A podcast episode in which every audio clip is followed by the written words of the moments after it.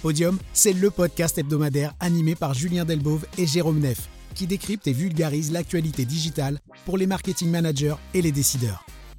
C'est le podcast de référence qu'il faut écouter pour se tenir à jour sur les trois actualités principales de la semaine dans le monde du marketing digital.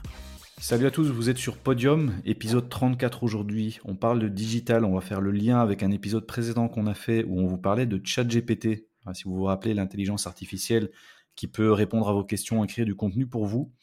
Eh bien, euh, il y a quelques jours, Google a lancé sa riposte, si on veut, à, ChatGPT. Ils ont lancé leur propre outil d'intelligence artificielle qui fonctionne comme ChatGPT, qui s'appelle Google Bard. Ils en ont fait la démonstration il y a quelques jours. Voilà, hein, Jérôme, c'est la course à l'intelligence artificielle.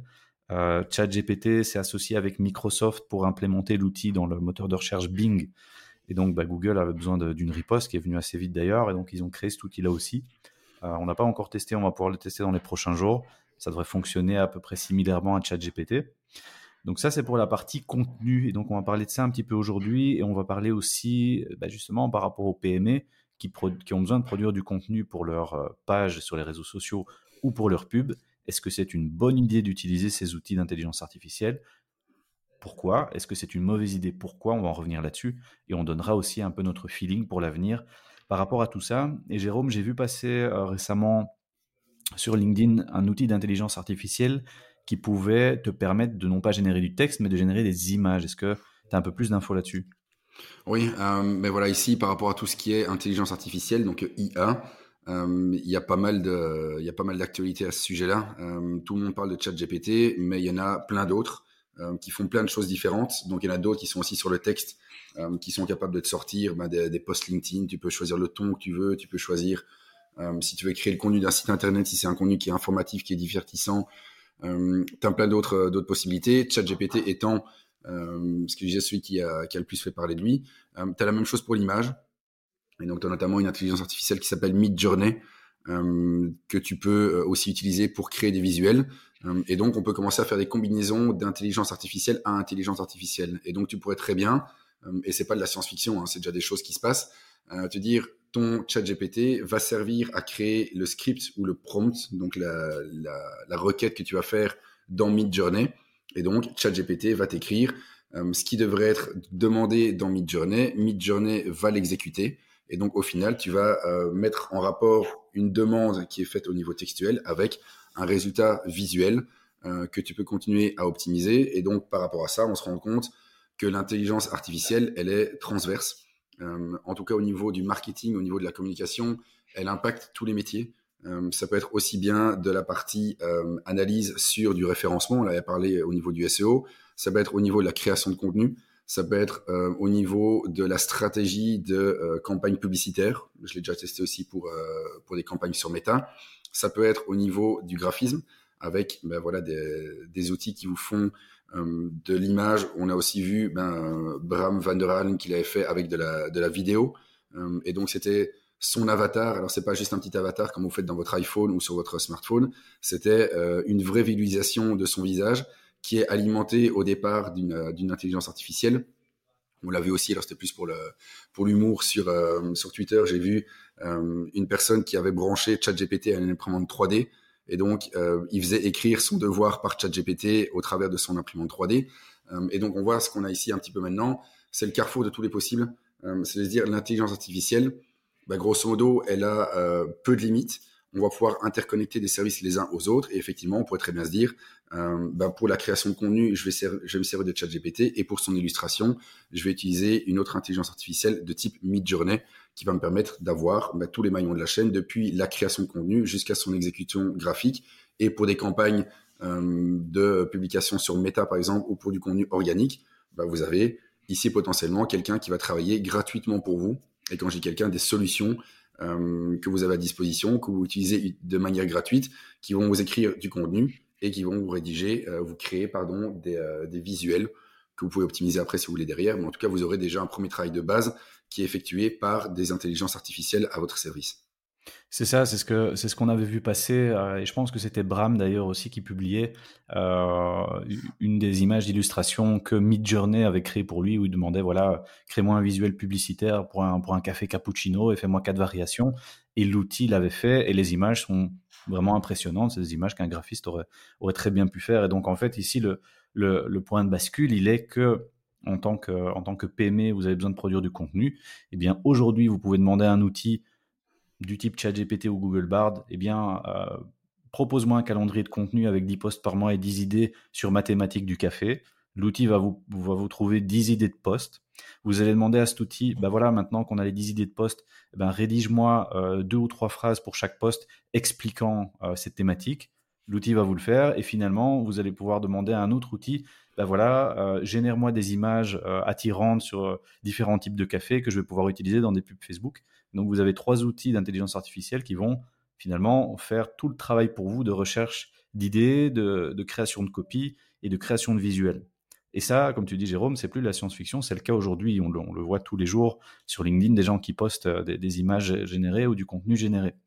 Le, point de ce, de ce podium aujourd'hui, on va discuter de trois choses. Vous savez maintenant que c'est possible.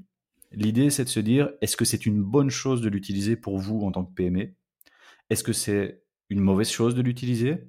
Et finalement, qu'est-ce que nous, on voit en tant que professionnels comme next step pour tout ça? Donc, je te lance, Jérôme, ici sur le premier point. Est-ce que pour toi, ça peut être une, bonne chose pour une PME aujourd'hui d'utiliser ce genre d'outils pour euh, créer du contenu textuel et visuel pour sa communication sur les réseaux Est-ce que pour toi, c'est quelque chose qui est valable, c'est un bon point de départ, ou est-ce que tu as des réserves? Euh, il y a deux manières de voir la chose. Il y a le côté positif, le côté négatif. Euh, le côté positif, mais je dirais qu'effectivement, ce qu'on disait juste avant, c'est une bonne manière d'impulser des choses et donc de pouvoir se dire, en faisant l'économie euh, d'une agence ou de quelqu'un qui crée des contenus, bah, une personne peut mobiliser les deux ressources, aussi bien la création de contenu que du visuel, et des choses qui sont quand même relativement qualitatives. Donc tu parlais de l'exemple du café, le visuel qui en est sorti était hyper qualitatif. sur les contenus, bah, si vous l'entraînez de manière relativement intelligente et si vous le, poussez un petit peu dans ses retranchements, il est quand même capable de sortir des choses euh, assez intéressantes. Et donc, de manière très positive, on pourrait se dire, bah voilà, et c'était la manière dont il se vendait aussi euh, dans l'épisode précédent, c'est que ChatGPT est là pour faire des économies, euh, vous faire gagner du temps sur certaines tâches qui sont, euh, qui sont à faible valeur ajoutée, en tout cas sur lesquelles il peut substituer à l'humain. Et donc, de manière très positive, on pourrait se dire, bah voilà, grâce à ça, maintenant, j'ai une solution crédible qui me permet de créer du contenu, d'avoir des variations de contenu, de pouvoir mettre en avant euh, certains sentiments, certains types d'arguments. Et donc, un peu à l'instar d'un canevas euh, qui peut se substituer euh, dans certaines mesures à un graphiste pour des gens qui, comme moi, n'ont aucun skills dans du, dans du graphisme. ici dedans, on a de nouveau une autre porte d'entrée pour créer du contenu, pour créer des visuels avec des choses qui sont relativement automatisées, qui sont qualitatives. Donc le côté positif, effectivement, c'est que ça rend les choses disponibles à un maximum de personnes. Euh, et comme je disais, voilà, euh, c'est des choses qui peuvent travailler pour vous. On peut les interconnecter les unes avec les autres. Euh, ça donne par contre un, contenu qui jusqu'à présent est relativement standard, alors qui fait bien les choses. si on veut être un petit peu plus exigeant, on pourrait très bien se dire, bah, par rapport à ce qui est fourni, il faudrait quand même un travail de, enfin un rework potentiel de, ce qui a été livré. c'est bien, mais il y a encore des nuances, des finesses euh, qui se retrouvent pas dedans. Je peux pas le prendre euh, content à 100%. Je dois quand même faire un petit retravail par rapport à ça. Et donc, dans le côté positif, oui, mais avec des limites. Euh, on pourrait très bien se dire, ça me fait la base, ça me donne de l'inspiration. Après ça, il y a encore quelque chose d'autre à faire. Il y a un autre travail à fournir, mais de base, ça m'a permis effectivement de faire l'impasse d'une journée de travail chez quelqu'un d'autre, de faire une, demi-journée d'impasse chez un graphiste. Euh, donc je dis pas c'est ce qu'il faut faire, mais ça pourrait potentiellement amener à ce genre de situation. Et donc, tu aurais déjà de base euh, des inspirations que tu retravailles, que tu, euh, que tu mets de côté si elles sont pas intéressantes. Et voilà, pour pas mal d'entreprises, pour des PME, tu aurais quand même euh, pas mal de sujets. ici, on l'a vu, mais on l'a testé aussi. C'est quand même pas mal de se remettre en question soi-même en disant, voilà, si ça fait un certain temps que vous travaillez pour un client, ou même si ça fait quelques mois, mais vous galérez un petit peu sur les, sur les sujets, le fait de vous adresser à une intelligence artificielle vous permet euh, de voir des pistes que vous n'auriez pas évoquées euh, précédemment, de voir des sujets ou des accroches euh, auxquels vous n'aviez pas pensé et de pouvoir vous-même retravailler ces, copies pour pouvoir les amener un petit peu plus loin, les, les, élaborer de manière un petit peu plus un petit peu plus complexe. donc le côté positif, c'est effectivement ça. De base, je reçois du contenu, je reçois des images qui me permettent de me dire voilà c'est intéressant ou c'est pas intéressant. Le risque au final, c'est quand même si tout le monde prend ça pour argent comptant, se contente de ça, ben, on aura une certaine standardisation des, des contenus. On pourra peut-être à terme se dire ok ce contenu là ben je, peux pressentir qu'il a été créé au départ d'une intelligence artificielle parce que la manière dont c'est rédigé, les arguments qui sont utilisés euh, sont un petit peu standardisés. Donc c'est un risque qui peut être inhérent aussi à la situation en disant j'ai quelque chose, je m'en contente. Bah, si tout le monde fait la même chose, la démarcation elle va quand même être assez euh, assez limitée. Ça va être compliqué de se dire qu'est-ce qui va me différencier d'un autre cuisiniste si je suis un cuisiniste parce que tout le monde fait la même chose, j'ai tous les, mêmes images, euh, ma valeur ajoutée, mon crédit bah, personne ne le voit vu que toutes les, images sont les mêmes. Et donc l'exemple du café que tu prenais pour, euh, pour ce qu'on avait vu, que ce soit un café qui soit estampillé Nespresso, Starbucks euh, ou, euh, une autre marque, impossible de le dire. C'est quelque chose qui est standard, qui est transverse, qui peut convenir aussi bien à votre marque qu'à des concurrents. et donc là, c'est la limite pour moi par rapport à l'utilisation de ces, de ces solutions d'intelligence artificielle. Je te rejoins là-dessus et ça, ça me permet d'embrayer sur le deuxième topic ici, pourquoi c'est pas une bonne idée d'utiliser ces outils, euh, comme tu dis, sans, les customiser derrière? Bah C'est un peu pour ça, cette standard, standardisation qui rend bah, finalement un peu tout similaire et parfois tout un peu insipide, parce que comme tu le dis, si vous êtes 10 compétiteurs à faire du café et que vous avez tous à peu près les mêmes visuels, ça va pas nécessairement donner envie et ça va, et ça va se tasser. Et donc c'est pour ça ici, une, une des choses qu'on conseille, nous, aux, PME de faire, et, et ce qui est très important, c'est que votre entreprise ou votre marque, elle doit avoir une histoire, elle doit avoir sa propre voix, son propre branding, sa propre émotion. Et ça, c'est des choses que les intelligences artificielles sont pas encore capables de faire, aujourd'hui. C'est d'insuffler de l'émotion dans, de la création ou dans du copy. Ça va être extrêmement efficace pour faire ce qu'on appelle du descriptif, pour vous donner des exemples, mais pour donner de l'émotion, jouer avec les mots, euh, jouer avec les images, c'est pas encore au point. Et donc, justement, en tant que, que PME, ça va, comme tu disais Jérôme, pouvoir vous aider à trouver de l'inspiration. Mais si vous avez la possibilité de créer votre propre contenu vous-même, avec, euh, comme on dit, un storytelling spécifique à votre marque, une voix spécifique pour votre marque, bah, vous serez toujours gagnant et toujours en avance par rapport à une intelligence artificielle. Pas sur le volume ou sur la production, mais sur la qualité et la spécificité, l'identité de ce que vous allez pouvoir créer. Autre chose aussi qu'on peut dire, Jérôme, quand vous allez utiliser de l'intelligence artificielle, pour l'instant, vous allez recevoir du contenu ou de l'image fixe et peut-être, comme tu dis, un petit peu de, vidéos ou d'avatars qui peuvent parler ou bouger. Mais ces intelligences artificielles ne sont pas encore capables de faire un TikTok, elles sont pas encore capables de faire un reel, elles sont pas encore capables de faire du contenu natif. Et donc, si vous vous proposez ce genre de contenu, filmé au smartphone et vraiment qui respecte les codes des plateformes, bah vous êtes encore un petit peu en avance sur l'intelligence artificielle qui arrive. Mais le plus important ici, si vous n'avez pas de communication et que vous vous dites, bah voilà, c'est l'occasion de se mettre le pied à l'étrier, ça, sert de point de départ, alors à ce moment-là, je pense qu'on a aligné Jérôme, testez-le, utilisez-le, servez-vous-en comme base. Mais si vous voulez aller un petit peu plus loin, avoir vraiment une communication personnifiée, un branding poussé, alors là, ces outils vont pouvoir vous donner un petit peu d'aide au départ, mais vont être vite limités par rapport à ce qu'un humain va pouvoir faire. Et quand je dis un humain, ça peut être vous, ou ça peut être justement un créatif, un graphiste, un, content creator. Et je pense que Jérôme, moi, je vois, je vois pas ça comme l'intelligence artificielle va mettre un tas de gens au chômage et va piquer leur boulot. Je vois justement ça comme un, un, élément stimulant pour justement ce qu'on appelle les créatifs, pour se dire, OK, si c'est pour pondre euh, quelque chose de neutre, bah en fait, des outils peuvent très bien le faire aussi bien que moi. Donc, en tant que créatif, il faut que j'aille au next level et produire plus de qualité. Et donc, je pense que ça challenge un petit peu les, créatifs à se dire, voilà, pour faire du banal, bah, il faut vraiment que j'aille au next level maintenant pour toujours garder cette avance sur les, sur les intelligences artificielles. Qu'est-ce que tu penses, toi, de ce point-là? Euh, effectivement, c'est ce qu'on voit assez souvent dans les, euh, dans les arguments qui sont euh, qui répondent au côté cannibalisation des métiers par l'intelligence artificielle. C'est le côté expertise, le côté humain, le côté émotion. Euh, qui jusqu'à présent n'a pas été craqué encore par ces solutions.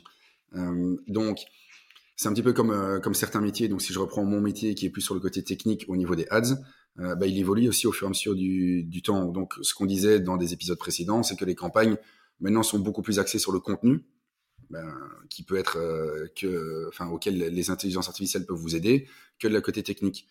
et donc, par rapport à ça, ben, vous mettez votre expertise à un autre niveau, vous vous mettez sur, sur d'autres sujets sur d'autres choses. Ça ne veut pas dire que le métier disparaît, le métier évolue. il continuera à être disrupté d'une manière ou d'une autre par des, des évolutions digitales. donc effectivement, si vous faisiez du copy qu'on pouvait appliquer à n'importe quelle entreprise, bah là, fondamentalement, votre métier est à risque, vu qu'il y a des, intelligences qui permettent de le faire euh, plus facilement et plus rapidement que, ce que vous faisiez. Euh, il y a même aussi, j'ai vu euh, des agences qui proposent des services où ils mettent de manière explicite le fait que le contenu, dans certains cas, a été produit par l'intelligence artificielle. Bon, après, ce qui est compliqué, c'est qu'il facture au client. Euh, ça, c'est autre chose. Mais en tout cas, voilà, il y a déjà, et c'est plus pour l'anecdote qu'autre chose, euh, il y a déjà des entreprises qui l'intègrent, euh, qui jouent avec et, et qui l'utilisent.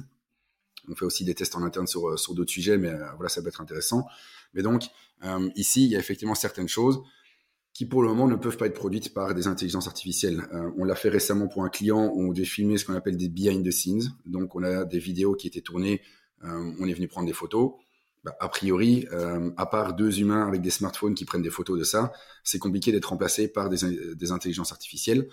sur le côté contenu propre à des plateformes, ça pourrait très bien être le cas dans le futur. Il suffit que Meta se lance là-dedans, il suffit que TikTok se lance là-dedans. Meta était déjà capable avant euh, de créer des campagnes de toutes pièces pour vous. Et donc, il prenait votre site, il prenait votre, euh, des images et il composait lui-même des petites annonces pour vous dire, OK, pour faire la mise euh, en avant de votre service, de votre entreprise, eh ben, j'ai pris telle description, telle description, j'ai déjà fait quelque chose. Bon, c'est un peu comme Google Translate à l'époque, c'était plus ou moins bien fait, mais en tout cas, la volonté est là-dedans. Et donc, je pense que le, un des next steps qui va exister, c'est d'avoir des contenus natifs produits pour des plateformes, un petit peu comme ce que j'évoquais au tout début, des copies qui sont adaptés pour faire des, publicités sur LinkedIn, pour faire des publicités sur Twitter, pour faire des publicités sur Meta. Et donc, on va intégrer un petit peu les codes et les attentes des personnes en étant sur ces plateformes pour les intégrer et pour euh, vous produire des contenus qui soient vraiment beaucoup plus spécifiques et qui soient moins neutres. Euh, et quand je dis neutre, c'est que euh, on pourrait les mettre aussi bien à gauche, à droite. Ici, dans, c'est vraiment de dire pour TikTok, j'ai créé ceci qui est vraiment spécifique. J'ai créé un Reels ou j'ai créé une Stories. c'est des choses qui pourraient arriver à l'avenir. Mais effectivement, pour ce côté euh, humain ou ce qui nous reste encore comme, euh, comme possibilité, il y a encore pas mal de choses qui sont entre vos mains euh, et une expertise qui reste propre, qui reste unique par rapport à ce que vous faites et que l'intelligence artificielle ne pourra pas remplacer dans un premier temps. Clairement, comme, comme tu le dis ici, et tu as dit un mot en début de podium que je trouve très intéressant, tu as dit il faut entraîner l'intelligence artificielle. Et, et c'est vrai, c'est pas un outil qui est figé. On peut prendre l'exemple, voilà, euh, pour le moment, ChatGPT, Google Bard, ce sont des, ce sont des petits enfants qui vont grandir, devenir adolescents et adultes et qui vont euh, emmagasiner de la connaissance. Et donc l'idée ici va être de voir dans le futur comment est-ce qu'on peut entraîner ces intelligences artificielles justement à avoir peut-être un tone of voice spécifique par rapport à votre marque, avoir à insuffler vos émotions de votre marque ou votre branding dans ce qui produit et pas juste parce que maintenant on est au niveau de fais-moi, euh, produis-moi une image d'une tasse de café. Peut-être dans le futur, ce sera produis-moi une image d'une tasse de café, mais respecte tel code. Voilà des exemples d'anciennes pubs qu'on a fait. Voilà nos couleurs. Voilà notre branding. Fais-nous quelque chose spécifique pour nous. Et je pense que à terme, c'est pas quelque chose qui me semble fou, vu les évolutions de ça, c'est que tu vas pouvoir aller beaucoup plus loin dans ce que tu demandes à ces intelligences artificielles et qu'elles vont pouvoir justement emmagasiner euh, toute la data et toute l'information que tu vas leur fournir pour pouvoir te créer des, assets, que ce soit copie ou visuel, plus customisés pour toi. Donc, je te rejoins là-dessus, c'est pas le, rat de marée qui va mettre tout le monde au, chômage, loin de là, mais il va falloir prendre ça en compte et pouvoir, comme on le dit toujours, le, pouvoir le piloter correctement. Ça ne va pas dire de ne pas l'utiliser ou l'utiliser, mais le piloter pour qu'il travaille dans son intérêt. Est-ce que les intelligences artificielles, euh, leur, leur, point d'orgue, c'est de faire des, ads pour les réseaux sociaux? Ce n'est pas le cas. Je pense, Jérôme, si on ouvre le débat, par exemple, est-ce que les gens vont encore utiliser un réseau de recherche comme Google pour poser leurs questions ou vont les poser à une intelligence artificielle? Je me ferais plus de soucis si j'étais un réseau de recherche qu'en étant un, une plateforme de, social media. Mais voilà, je pense que maintenant c'est là, c'est là de, c'est depuis quand? Depuis novembre que ChatGPT est sorti, c'est ça plus ou moins? Oui. Et donc il a mis vraiment un coup de projecteur sur, toutes ces, sur tous ces outils qui existaient déjà avant. Hein. Ça, on n'a pas attendu novembre, il y en avait déjà avant. Mais je pense que maintenant ça va aller de l'avant et il va y en avoir un peu dans tous les secteurs, dans la, dans la création, dans le contenu. Et pour être tout à fait transparent avec vous, on en utilise nous aussi pour ce, ce podcast. Une fois qu'il est enregistré, on passe euh, toute la piste euh, audio dans un outil d'intelligence artificielle qui va permettre de couper toutes les pauses qu'on fait, tous les E, les A, les tics de langage, et l'intelligence artificielle va les repérer, va pouvoir les couper pour vous proposer justement une expérience audio qui soit beaucoup plus fluide et beaucoup plus coulée. Donc vous voyez, c'est tout commence à arriver pour, euh, pour pas mal d'utilisations. L'idée n'est pas de se dire quelle horreur, il faut absolument pas les utiliser, il faut pas que ça nous remplace, mais plutôt de se dire voilà comment est-ce qu'on va pouvoir les, utiliser intelligemment dans notre business de tous les jours. Après, Jérôme, reste la question de éthique et déontologique. Est-ce que j'utilise un outil gratuit de ChatGPT et que je le facture à mes clients derrière? Est-ce que je facture ce pilotage? Là vont arriver ces questions. Et donc, est-ce que, tu peux facturer un client du contenu et de, l'image qui a été générée par une intelligence artificielle? Ça, ça va être aussi une question qui va arriver. C'est des questions qui se posent déjà. Hein. Donc, euh, effectivement, euh, si tu t'es aidé de ChatGPT, pour moi, honnêtement, il n'y a pas de souci à le dire de manière très transparente au client en disant voilà, par rapport à ça, euh, bah, il y a une partie qui a été faite par rapport à ça. Par contre, on est repassé sur, on est repassé sur les copies, on est repassé sur d'autres choses. de toute façon, je pense que l'idée ici, c'est juste de faire prendre conscience aux gens de ce qu'on peut faire avec ce genre d'outils, euh, jusqu'où ça peut aller, euh, et que vous soyez aussi critique par rapport à tout ça. Donc la technologie, elle est top, euh, elle est toujours intéressante quand on le fait avec un, avec une idée en tête, avec une vraie volonté. Si c'est jouer pour jouer avec la technologie parce que tout le monde en parle, c'est un petit peu comme tous les réseaux sociaux qui se développent, et de se dire, bah voilà, on parle de TikTok, tout le monde est sur TikTok, il y a 3 ou 4 millions de Belges qui sont sur TikTok, je dois aller dessus aussi. Non, l'étape avant, c'est-à-dire quel est mon contenu, quelles sont les attentes des gens sur cette plateforme, est-ce que ça vaut la peine que mon entreprise, euh, qui a des valeurs qui pourraient matcher avec les attentes des, personnes sur, TikTok, est-ce que ça vaut la peine qu'on se lance dessus, oui ou non? Et donc, il y a tout ce buzz par rapport à tout ça. On se rend compte qu'il y a quand même pas mal de choses assez folles qui, qui tournent dans tous les sens. Il y a euh, ChatGPT qui est l'arbre qui cache la forêt aussi au niveau des intelligences artificielles. Donc, tu mentionnais celle qu'on utilise ici pour le, podcast. Euh, et donc, par rapport à des besoins de niche spécifiques, on a déjà des choses qui, se développent par rapport à ça. Euh, donc, soyez curieux, et je pense que c'est un petit peu plus ça le mot euh, qui est intéressant ici. Soyez curieux par rapport à la technologie, mais soyez critique aussi. ne soyez pas aveuglés par rapport aux possibilités qui peuvent vous paraître dans un premier temps pas mal. il ne faudrait pas que ça noie votre jugement critique et de dire, bah voilà, j'ai trouvé quelque chose qui, qui me propose cinq versions de texte ou qui me propose de faire du SEO ou qui me propose de faire des articles. Je ne paye pas et c'est chouette. Euh, ne mettez pas juste uniquement dans la balance le côté je paye moins d'argent ou c'est gratuit et donc je m'en contente. Euh, il y a effectivement des métiers qui ont des valeurs ajoutées et donc je pense que c'est ça le, plus important. Euh, ça ne vous empêche pas d'être dans le challenge de vos prestataires en leur disant mais par rapport à ce que vous faites, de quelle manière vous trouvez que c'est intéressant ou pas, ou j'ai testé ça, qu'est-ce que vous en pensez? Euh, le but n'est pas de les confronter par rapport à la technologie en disant, ben voilà, j'ai trouvé mieux que vous, c'est quelqu'un qui le fait gratuitement et tant pis pour vous, euh, on passera à autre chose, c'était sympa de travailler ensemble. Euh, c'est le côté aussi critique par rapport à la technologie, par rapport à ce qu'elle peut apporter et quelles sont ses limites. si vous en êtes conscient, je pense que c'est déjà un immense pas en avant plutôt que de se dire, j'ai quelque chose qui va tout remplacer, qui va tout automatiser, qui va me faire gagner du temps. ça serait trop beau pour que ça soit aussi vrai que ça. Tout à fait, tout à fait d'accord avec toi. Et je pense que c'était le, c'était le bon mot de la fin pour ce, podium. Vous le savez, hein, nous, ce podcast, c'est un, c'est un laboratoire à ciel ouvert. On fait plein de tests et donc on, essaiera tous ces outils, on les essaie au jour le jour et on essaiera de vous tenir informés sur les, sur les nouveautés, les utilisations et toujours avec un, un, jugement critique, pas enfoncer des portes ouvertes, mais justement vous dire clairement ce qui se passe avec ces outils, ce qui est bien, ce qui est pas bien, ce qu'on en pense. Et après, comme tu dis, Jérôme, soyez curieux, faites vos tests, essayez-les et, améliorez ce que vous faites parce que c'est le but hein, de, ça, c'est que chacun puisse s'améliorer pour, pour faire encore un meilleur marketing. Merci Jérôme, on s'entend la semaine prochaine comme d'habitude dans un nouvel épisode de Podium. Salut. Ciao.